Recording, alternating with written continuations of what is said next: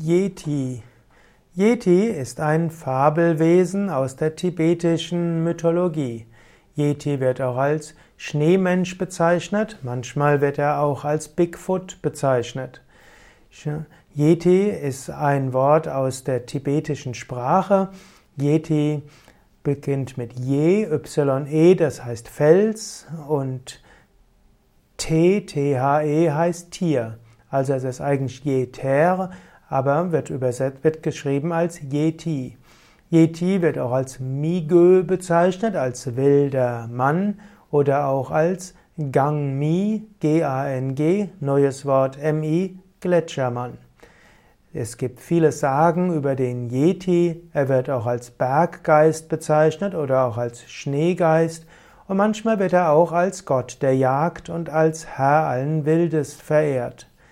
Yeti wird in der Regel beschrieben als mindestens zwei oder drei Meter groß. Er soll Fußabdrücke haben bis 43 Zentimeter Länge. Manchmal wird er als Affentier bezeichnet. Yeti hat als solches gewisse Ähnlichkeiten mit Hanuman aus der hinduistischen Mythologie.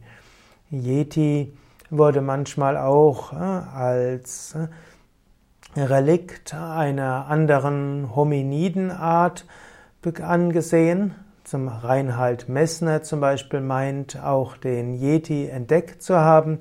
Manche sagen auch, dass der Yeti letztlich identisch ist mit einem Braunbären. Und wieder andere sagen, dass Yeti letztlich ein Feinstoffwesen ist, das erscheinen kann.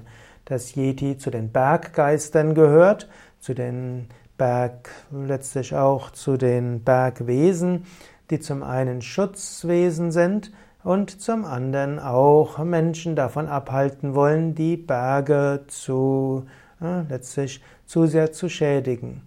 Man könnte Yetis auch deuten als Schutzwesen der Berge und damit einen daran erinnern, der Mensch ist hier Gast auf diesem Planeten und wir sollten uns auch wie ein Gast verhalten. Das heißt, freundlich zu sein mit dem, was die Natur uns bietet und wir sollten sie nicht missbrauchen.